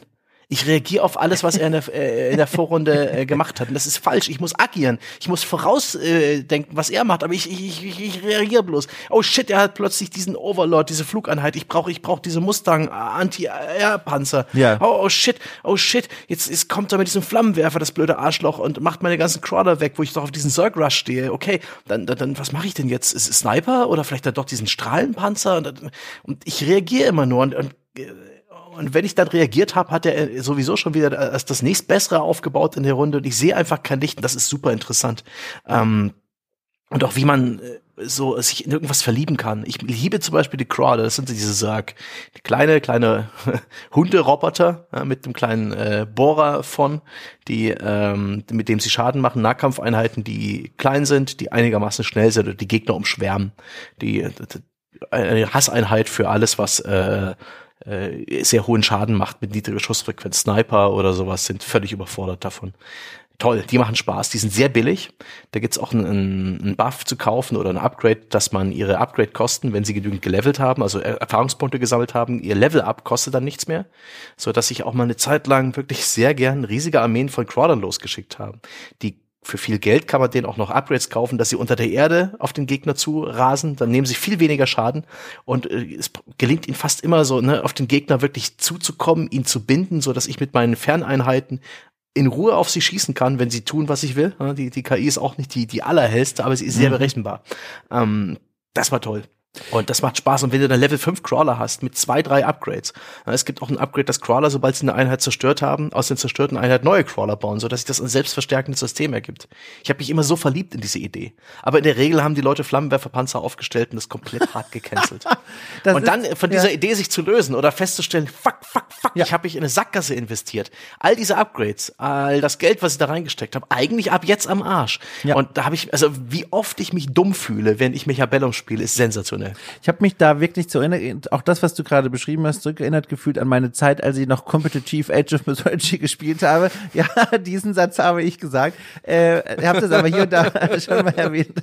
Äh, jedenfalls, da, da hat mein Gitarrenlehrer, der der Clanführer war, wird immer besser. Aber es ist wirklich so. Da hat er immer erzählt, der, der wusste das nämlich auch, was du gerade beschrieben mhm. hast. Er hat auch gesagt, du musst immer gucken, dass du selber Akzente setzt bei diesen Matches. Ja. Du darfst nicht nur reagieren, sondern du musst den Gegner auch versuchen zu stressen, weil wenn ein Gegner in Stress ist, dann macht er Fehler. Und ich dachte immer, bis quasi zur ersten Runde von Mechabellum, naja, das ist halt so ein Ding, das trifft auf Echtzeitstrategie zu, weil da hast du ja nicht die Zeit, dich zurückzulehnen und zu überlegen, alles klar, was mache ich denn jetzt? Aber hier funktioniert es trotzdem, weil man hat ja trotzdem so eine Art Zeitdruck. Zwischen den Runden ja. gibt es einen Timer, der runterläuft. Wie viel bitte? Eine Minute ungefähr, glaube ich. Oh, das kam mir wesentlich kürzer vor, ehrlich gesagt. Ja, ja, das ist echt krass. krass, okay. Ich hätte locker gedacht 20 Sekunden, aber okay, eine Minute. nein, nein, nein. Das ist ja Wahnsinn. Okay, eine Minute, die sich anfühlt wie 20 Sekunden. Und das ist schon nicht so viel Zeit, aber eben, weil man eben vielleicht mehr Zeit hat, aber dafür viel weniger Wissen darüber, was jetzt eben der Gegner macht, sorgt das für dieselbe Stressreaktion, die du gerade beschrieben hast, die aber auch den Reiz ausmacht. Man sitzt Absolut. da wirklich davor und überlegt, okay, werde ich jetzt in der Runde versuchen zu kontern, kontern oder zu verteidigen, quasi aufzufangen, was der Gegner in der letzten Runde gut gemacht hat, oder setze ich einen eigenen Akzent und gehe ins Risiko. Und diese Mikroentscheidung, die, die ausrollen zu lassen quasi und zu sehen, was sich dann da, was dann am Ende der nächsten Runde passiert ist, das macht so einen Spaß. Und man guckt am Ende halt dann doch eigentlich nur den eigenen Entscheidungen zu. Ja, ich finde die, das ist ein geiles Bild in meinem Kopf, dass ich praktisch ein General bin oder ein, irgendwie ne, ein Admiral, Feldherr, ich weiß gar nicht, ich kenne mich mit militärischen Rängen nicht aus. Jemand, der so eine, der so vor seiner Karte sitzt und Schlachtpläne schmiedet. Und da hinten ist das andere, das Genie, ja, der, der up-and-coming Supergeneral der Gegner. Und wir beide kämpfen eigentlich miteinander, indirekt über unsere Armeen. Ja. Und das ist so ein geiles Gefühl. Ich finde, dieses Spiel ist erstaunlich, wie es die Essenz auch von Strategiespielen ähm, ja äh, letztendlich zutage fördert. Es nimmt halt Dinge raus, die bei Strategiespielen für mich langweilig sind. Der ganze Leerlauf des Basenbaus, ne, das, das äh, Aufbauen von einer wahren Wirtschaftskette, ne, dass deine Sammler das Tiberium holen und in die Fabrik bringen. Das ist Busywork, das ist Fleißarbeit, das ist Bullshit. Naja, naja. Letztendlich ist die, ist das Spannende an so einem, Echtzeit, einem Echtzeit oder generell einem Strategiespiel die Auseinandersetzung mit dem Gegner. Er hat, was hat er? Aus welche Richtung kommt er? Was habe ich? Äh, wie, was mache ich draus? Wenn, und, und wie, was lerne ich aus einer Niederlage? Wie, wie kann ich das besser machen? Und dieser Rhythmus, dieses eine, eine Runde nach der anderen, die auch extrem stark kippen können. Ähm, die Lebenspunkte werden so berechnet, dass am Ende des Timers, wenn es wirklich so lange dauert, aber normalerweise ist der, der Rundentimer mehr als ausreichend, einige Minuten dauert eine Runde, dass äh, eine Einheit, also eine Seite komplett vernichtet wurde. Und dann sind die Einheiten des Gegners, die übrig sind, die verursachen dann Schadenspunkte. So ein so kleines Fußvolk, vielleicht 10 bis 17 Schadenspunkte, die größeren, äh, ne, so Flugzeuge und mittelgroße Panzer so um die 100, 200 Punkte, die ganz großen Rieseneinheiten, ne, so die Festung, ja, diese, dieser riesige, langsame Kampfpanzer, ähm, sowas macht dann 500 Schadenspunkte. Und du hast so pro Runde vielleicht, weiß ich nicht, 3500 Schadenspunkte, kommt ja ein bisschen drauf an, für welches Loadout du dich entschieden hast. Und es kann echt sein, dass du äh, vier, fünf Runden lang immer gewinnst und dem Gegner ein bisschen ein paar hundert Punkte Schaden machst und dann hat er eine Runde, wo alles kippt und du kriegst über 1000 Schaden und das ist so krass. Das war bei uns so, ne? War das nicht ja. in unserer ersten Runde, wo ich die abgezogen habe am Ende dann? Die ersten so fünf geil. Runden war ich der Lehrling, der Padawan ja. quasi, der gerade noch gelernt hat, wie man so ein Lichtschwert anmacht und dann Runde vier oder fünf, dritter Stil. Und direkt ja. Überrascht. Ist auch ganz spannend, weil äh, wenn du gewinnst, hast du eigentlich gar nicht so viele Vorteile. Das Einzige, was du gewinnst, äh, wenn du deine Runde gewinnst, ist A, natürlich, du verlierst keine Lebenspunkte und B, deine Einheiten haben wahrscheinlich mehr Erfahrungspunkte gesammelt als die ja. Gegner. Und es ist für dich vielleicht besser, diese Einheiten zu abzuleveln, weil die auch dramatisch in der Effizienz steigen. Aber wenn dein Gegner was aber Geld kostet, ne? Also das ist Richtig, ja auch wieder interessant. Du öffnest ja, ja, eine neue Ausgabequelle, die ja. du eigentlich jetzt vielleicht vorhattest für ein geiles Upgrade für alle Einheiten zu benutzen, aber dann ja, ist da dieser Pfeil nach oben und du denkst dir, ha, ich könnte auch einfach nur ein paar wenige richtig gut machen. Du hast nie genug Kohle für alles. Und es gibt diese furchtbare Funktion, dass man sich einen Kredit nehmen kann. Da kriegst du jetzt 200 aber in der nächsten Runde kostet sich das 300 und wie oft ich da mich praktisch ruiniert habe oder einfach, ich, ich weiß, ich sollte das jetzt nicht machen, aber ich will. Und es hat nichts genützt. Und ich, in der nächsten Runde saß ich dann mit weniger Kohle da und alles wurde noch schlimmer. Das ist so interessant. Also was, was ich da an Emotionen durchmache und auch an, an wie oft mir meine eigene Dummheit klar wird, in, äh, wenn ich Mechabellum spiele, ist sensationell. Auch wie, wie stark das schwanken kann. Weil auch der Gegner kann ja ähm, ne, relativ ähm, so, so Hail Mary-Aktionen machen, so mit einem letzten Hurra nochmal alles irgendwie auf die Karte setzen. Und vielleicht klappt's ja und dann plötzlich kippt die ganze Sache für dich so erstaunlich. Es gab so viele Runden, wo ich mich sicher äh, siegesicher fühlte. Und dann ist alles innerhalb von zwei Spielrunden äh, komplett schief gegangen. Und ich habe Panik bekommen und äh, boah, das gibt so viele Möglichkeiten in diesem Spiel, äh, irgendwie einen Akzent zu setzen mit Flankenmanövern, mit anderen Einheiten, mit Einheiten-Upgrades, mit Einheiten-Positionierung. Es gibt ja auch Möglichkeiten, Geld auszugeben, wie gesagt, Einheiten woanders hin zu tun. Bei den meisten Flugzeugen kann man das auch ne, als, als Upgrade freischalten, dass man die in jeder Runde woanders positionieren kann und sozusagen den Gegner keine Ruhe lässt, ihn so ein bisschen harassed mit der Aufstellung der Flugzeuge. Hm, eine tolle Mechanik. Und dazu kannst du auch noch im Optionsmenü zwischen den Runden dir aussuchen, welche Upgrade-Möglichkeiten, vier Stück gibt's insgesamt, jedes ist immer ein bisschen teurer als das vorherige, mit welchen Upgrades du deine Einheiten überhaupt ausrüstest. Das ist so, oh, das ist schon ein bisschen viel und ist auch noch lange nicht ausgebalanced. Zum Beispiel hasse ich die Atombombe. Kostet 300 äh, Credits, ist es mittelteuer, hat auch einen gewissen Cooldown, aber das ist eine so starke Waffe, die kannst du jederzeit kaufen und dem Gegner reinwirken. Die braucht 15 Sekunden, bis sie explodiert. Das heißt, man muss ein bisschen voraussehen, wo seine Gegner bis dahin hingelaufen sind. Aber die ist schon sehr, sehr, sehr dominant. Ist auch eine beliebte Möglichkeit von dominierenden Spielern, das ähm, das Ende zu verschnellern, zu beschleunigen. Ich finde ich find tatsächlich auf einer anderen Ebene, ich gibt zwei Dinge, die ich ein bisschen schade finde, die mich stören an dem Spiel. Eines ist für dich wahrscheinlich besser nachvollziehbar als das andere. Ich fange mal mit dem Schwächeren mhm. an, quasi mit dem Kleineren. Ich finde es ein bisschen schade, dass dann doch die Welt so uniform ist und man jetzt nicht das Gefühl hat, man tritt gegen eine andere Fraktion an, sondern es sind im Grunde ja die gespiegelten ja. Einheiten einfach nur. Das ist im Sinne, ich sage einfach mal, des E-Sports und der Lesbarkeit sicherlich sinnvoll, aber andererseits Spiele wie StarCraft 2, die drei grundverschiedene Fraktionen ins Feld führen, funktionieren ja auch. Also da hätte ich mir, war ich am Anfang so ein bisschen so, oh, man spielt ja gar nicht gegen Aliens oder so, sondern es sind halt die beiden Mac-Fraktionen und da hätte ich mir so ein bisschen vorgestellt, dass man noch etwas mehr Abwechslung reinbringen könnte, aber das ist mehr so ein Fluff-Kritik-Ding, was mich viel mehr genervt hat, war, wenn es tatsächlich mal Partien gibt, bei denen man weiß, okay, die Runde ist gelaufen, einer hat gewonnen, der andere hat verloren, aber da läuft noch eine Figur rum. Und dann muss man zugucken, oh ja wie die eigenen Einheiten in Schneckentempo dem etwas schneller als Schneckentempo rennenden Soldaten nachlaufen und denkt, oh Mann, ja. ich, ich möchte einfach nur die nächste Runde starten. Und das ist so ein Leerlaufmoment, der ist momentan noch drin. Ja, da sollte es vielleicht äh, Möglichkeiten geben in der finalen Version, dass zum Beispiel beide Parteien sich einigen können, dass, dass man auf Schnellvorlauf drückt und so, wenn es ohnehin offensichtlich ist oder sowas. Das ist ein Problem, das man beheben kann. Zur ähm, Ästhetik kann ich sagen, ich find's sehr geil, dass man dieses Spiel so gut lesen kann. Du erkennst mhm. an den Einheiten eigentlich ihre Rolle. Die kleinen äh, Schrotteinheiten sind auch wirklich klein und wuselig. Da, den siehst du an, das sind die Zergs, ja, das sind die, das ist Kanonenfutter. Die großen behäbigen Kampfroboter, den, den siehst du eigentlich vom Design ihrer Kampfrollen bereits sehr gut an. Äh, ist, natürlich, es bedient Klischees. Es, es bedient Sehgewohnheiten. Die Artillerie-LKWs sehen genauso aus, wie du sie vorstellst. Und sie machen genau das, was du von ihnen erwartest. Und sie sind genauso frustrierend, wie Artillerie in Videospielen immer ist, weil sie keinerlei, wenn der Gegner dann davor steht, können sie auch nicht mehr schießen und werden weggewamst. Wenn sie schießen, fliegen die Raketen zu lange, als dass die Gegner dann noch dort sind. Aber wenn der Gegner sie benutzt, klappt das immer alles, die blöden Schweine. ähm, ich finde das gut. Es ist super einfach lesbar und es hat auch nicht zu viele Einheiten. Am Anfang war ich leicht überfordert, aber es hat nur wenige Runden gedauert und ich habe die groben Archetypen äh, kennengelernt und äh, so ein bisschen einschätzen gelernt und ich bin bis heute damit beschäftigt, so ein bisschen rauszufinden, ähm, welche Stärken und Schwächen haben diese Einheiten, was kontert was. Das ist ein unglaublich äh, weites Feld, das ich im, im Leben niemals komplett bestellen werde. Ich werde kein Profi sein, aber ich bin bereits als Amateur sehr zufrieden mit diesem Spiel. Es gibt auch echt ein paar witzige Ideen, so der, die Hacker-Einheit, die gegnerische Einheiten umdreht in die, in die eigene Richtung, was unglaublich frustrierend sein kann, aber was nur bei einem gewissen Gegnertyp, bei mittelgroßen Gegnern wirklich sinnvoll ist.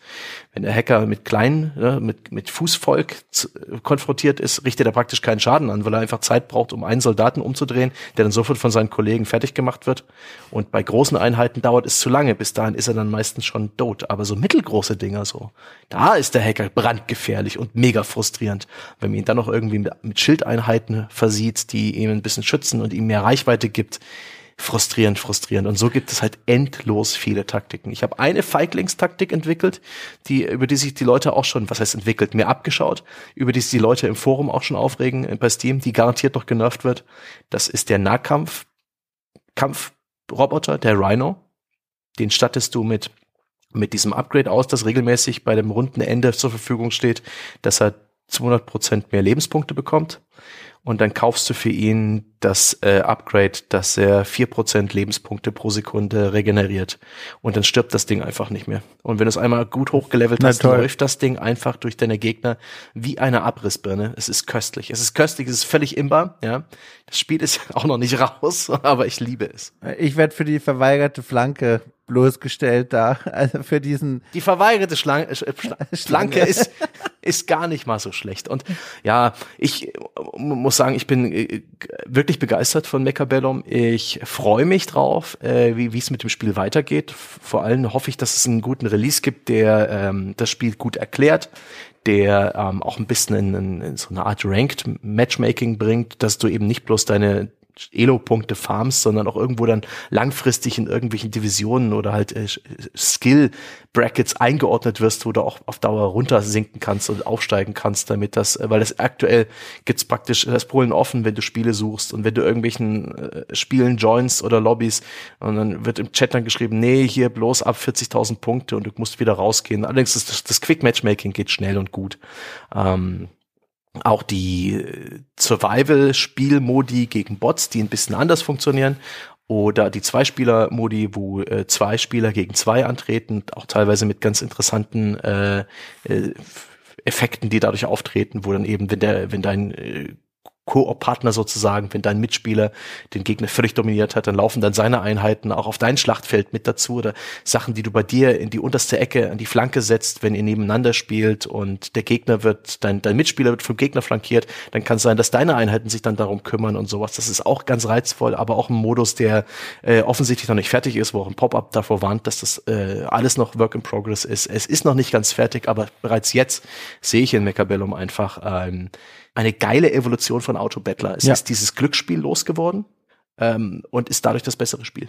Ich hoffe ja eigentlich, äh, oder ich schaue jetzt schon gespannt eigentlich auf die Zeit nach Mechabellum, beziehungsweise wenn das Ding dann erschienen ist und hoffentlich weiterhin so hohe Wellen schlägt, weil ich habe das gesehen und gespielt und mir sofort gedacht, das war auch einer der ersten Sätze, die ich dann zu dir gesagt habe, warum ist das kein Fantasy? Warum, warum sind das jetzt nicht Ritter und Drachen und Bogenschützen? Das wäre viel geiler als irgendwelche Mechs. Und da habe ich mir gedacht, oder stellst dir mal vor mit römischen Legionären und, und Mittelalter-Schlachten und mein Gott, du kannst dir im Grunde jeden Skin draufklatschen, wie du mhm. magst. Das, die Mechanik funktioniert ja überall. Du musst ja halt dann so ein paar Überlegungen machen wegen Flugeinheiten und sowas, aber das geht ja in der Theorie eigentlich ganz gut. Und ich hoffe ja, dass das jetzt tatsächlich diesen kleinen Trend lostritt und dann jemand sagt, ach guck mal, wir machen das nur eben mit Rittern und mit Drachen und mit Bogenschützen.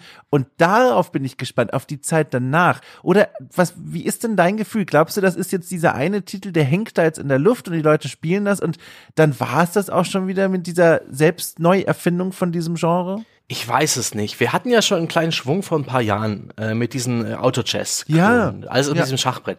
Und da hat man auch gesehen, es gab sehr viel äh, Mobile-Dreck äh, sehr viele schrottige Kopien, die es nie weiter geschafft haben und hier und da aber auch äh, größere Marken, die sich dem angenommen haben. Es gibt in Warhammer Auto Chess Klon. Es gibt einen Hearthstone Spielmodus, der so ein bisschen mhm. wie Auto Battler oder Auto Chess funktioniert.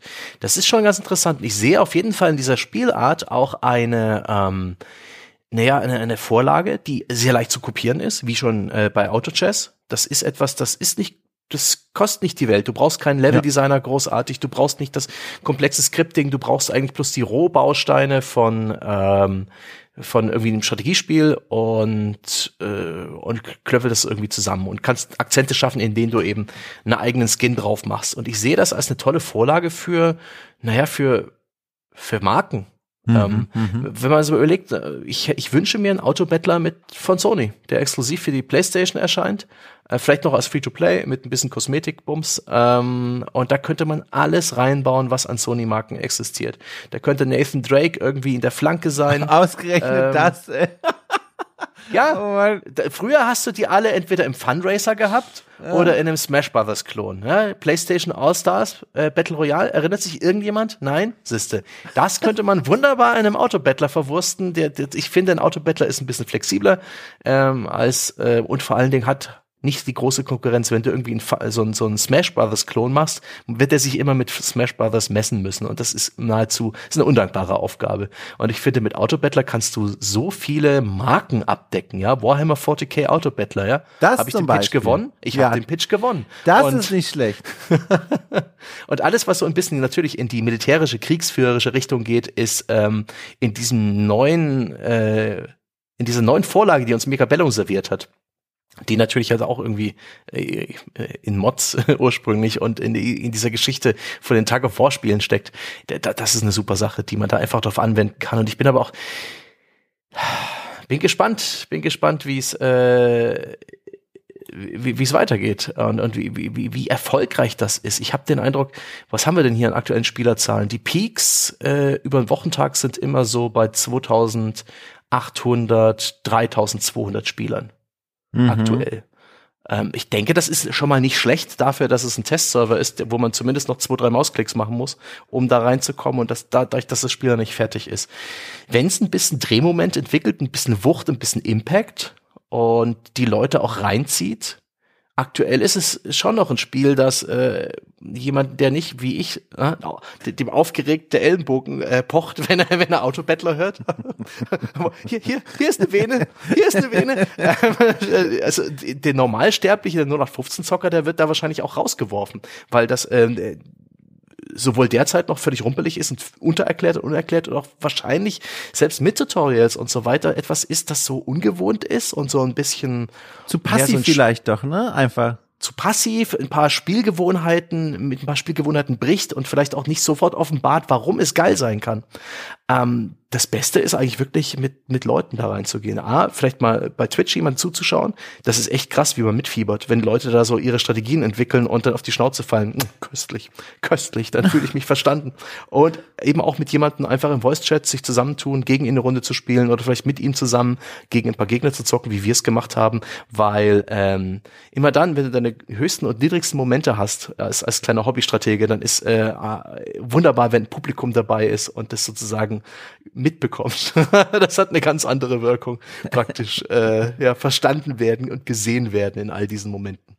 Übrigens, mir wird's jetzt erst klar, wenn ich dir so zuhöre, dass ich einen neuen Wunsch mit mir herumtrage, weil diese Genre sich ja ganz fantastisch dazu eignet. Und zwar, ich hätte ganz doll Lust, mit dir so ein Briefspiel zu beginnen, so ein Postspiel, äh, als quasi Mechabellum nur eben per Brief. Weil das ist ja eben auch, äh, es ist ja, es ist ja perfekt eigentlich dafür. Wir malen uns auf so ein Karo-Papierchen ein Schlachtfeld und jeder positioniert seine ersten fünf Figürchen und dann radiere ich meine aus und lass alle nur einen Schritt nach vorne machen, schick dir diesen Brief zu. Ich finde das immer besser, ehrlich gesagt. Und dann machst du den auf und sagst, oh, genial. Und dann radierst du deine aus und setzt die, wo du eben hin möchtest und schickst das zurück. Und so über Jahrzehnte, also oder auch Wochen, können wir dann diese kleine Schlacht führen. Das ist doch eigentlich eine sehr schöne Idee. Ähm. Äh, naja, ernst jetzt. Also wirklich.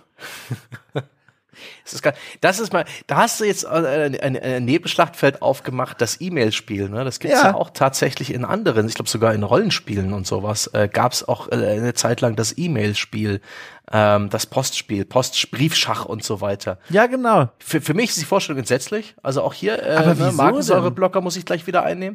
ich, Ich finde das total charmant. So, man vergisst das ja dann auch lange Zeit und dann kommt dieses Ganz genau. das schlechte Gewissen, ja. Dieser Druck, scheiße, das muss ich auch noch machen, ja. Ich habe bereits meine Steuererklärung, die ich auch noch machen muss. Ich will ja auch dieses blöde Briefschreiben. Wo ist dieser Zettel? Fuck, fuck, fuck. Nein, das stelle ich mir so furchtbar vor. Nee, wirklich darum. Ich mag deine Begeisterung für sowas und ich kann mir vorstellen, ja, dafür brauchst du aber wirklich viel, viel, viel, viel Bock auf das Original.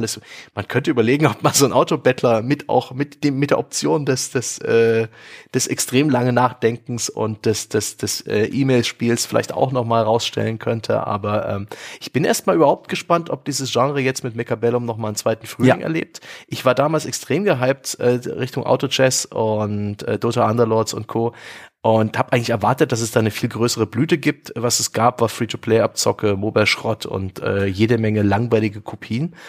Das bringt jetzt das Ganze ein gutes Stück weiter. Ist spannend. Ich weiß nicht, ob dem vielleicht auch die Luft ausgeht. Ich weiß nicht, wie, das ist auch so ein Spiel, wo du dann, wenn du wirklich es ernsthaft spielst, wo du dann jederzeit die Patch Notes lesen musst, um zu gucken, was genervt, was gebufft wurde, was anders funktioniert, was ich aber auch nicht scheiße finde. Vielleicht ist es mal wieder eins, wo ich ein bisschen tiefer einsteige, wo ich das Meta kennenlerne. Da gibt's auch gerade bei der Steam-Community zu Mechabellum einen immer weiter anwachsenden ähm, Guide-Artikel, ähm, der extrem ausführlich und teilweise auch mit Zitaten von Profispielern die einzelnen Einheiten und ihre Rolle im Kampf beschreibt.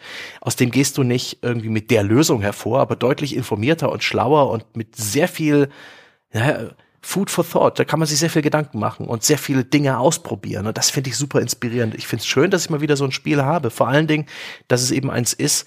Ja, es ist vielleicht auch der, das ist die Lösung. Das ist Rentner geeignet. Ich muss oh. keinen Skill mehr haben, ja. Ich muss nicht mehr meine ja, 400 äh, Tastenschläge pro Minute machen, um hier kompetitiv beim Strategie. Äh, ich muss nur gute Gedanken haben und Erfahrung und muss gar nicht so schnell klicken und so viel, dass ich da irgendwie ins Zeitlimit komme. Und das ist angenehm, ja.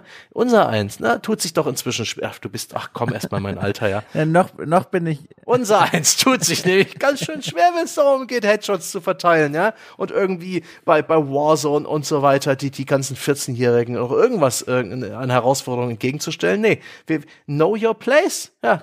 Das ist doch einfach wisse, wann der silberne Schleier sich über deine Reflexe und deine Augen legt und äh, greife dann zum automatischen Spiel. Ja?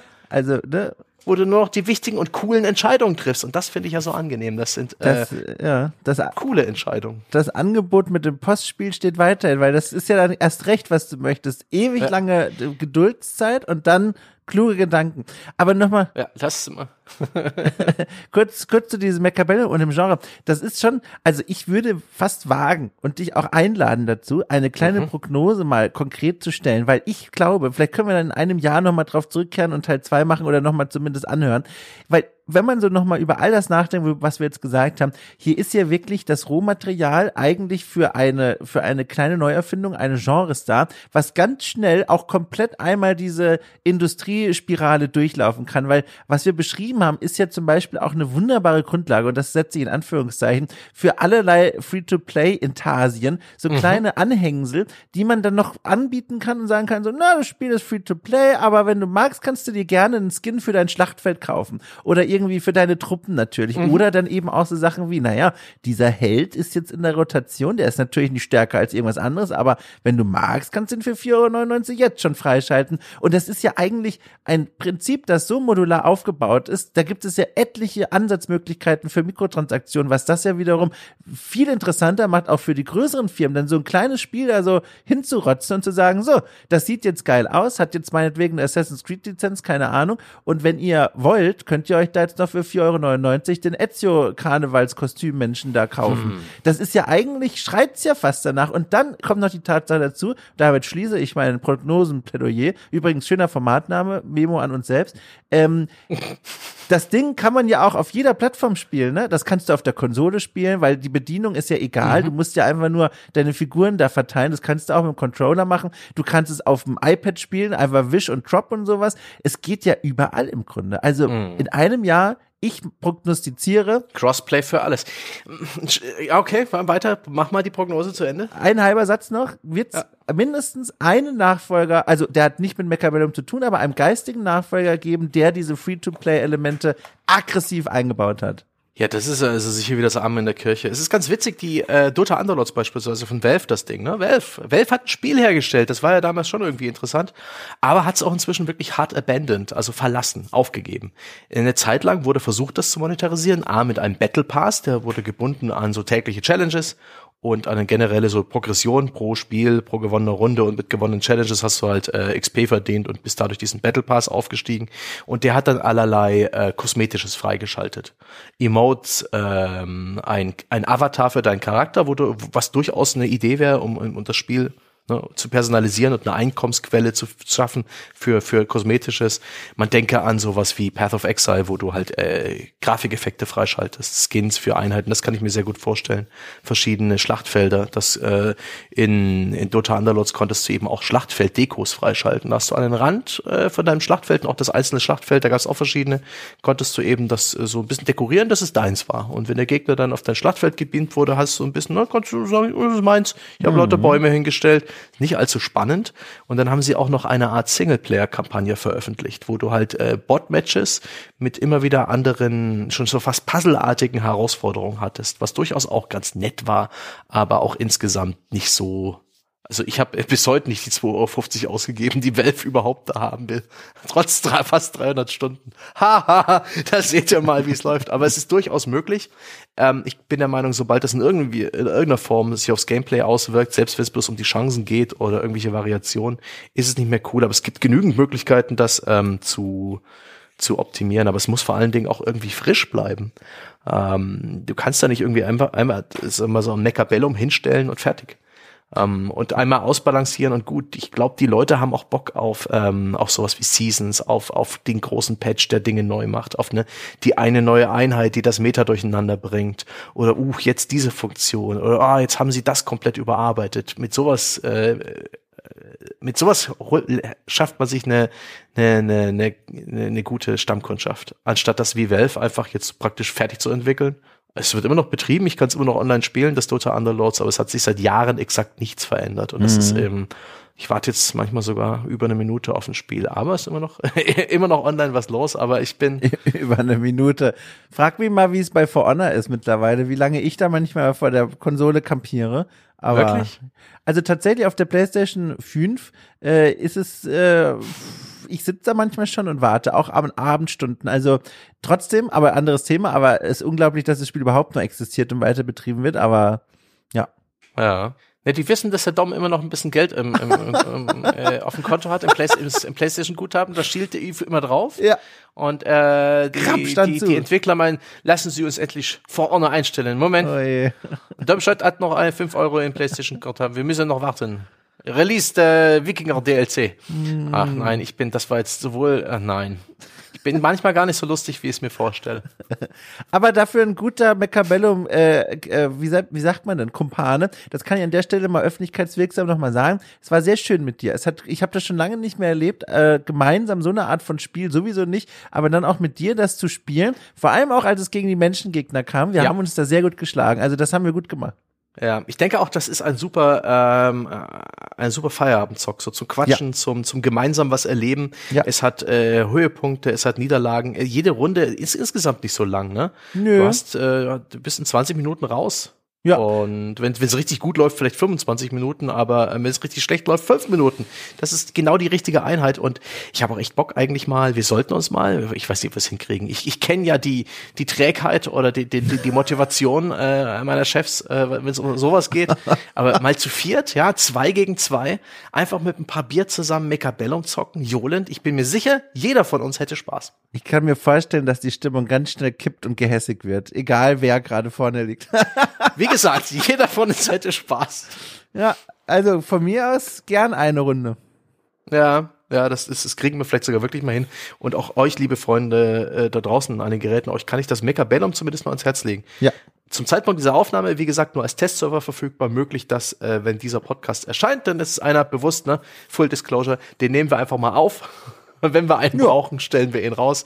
Kann also sein, dass das Ding inzwischen released ist. Guckt mal, ähm, ich finde, wenn das nicht irgendwie dramatische Qualitätseinbuße gibt oder irgendwie Designprobleme, ist es etwas, was man bedenkenlos sich auch kaufen kann für Geld und mit dem man Spaß haben kann. Ähm, und dann ist es etwas, wo ihr euch einfach ne, bis zu drei Kumpels holt und dann ja, macht ihr einen Voice-Chat auf und zockt das erstmal untereinander, lernt das kennen, guckt vielleicht auch mal einen, einen, Stream dazu. Wie gesagt, Twitch aktuell ist voll von deutschen Streamern, die das hart suchten und dann, ähm, dann, dann, dann macht es vielleicht auch Klick bei euch und, und ihr seid one of us, one of us, one of us und das wäre ganz wunderbar.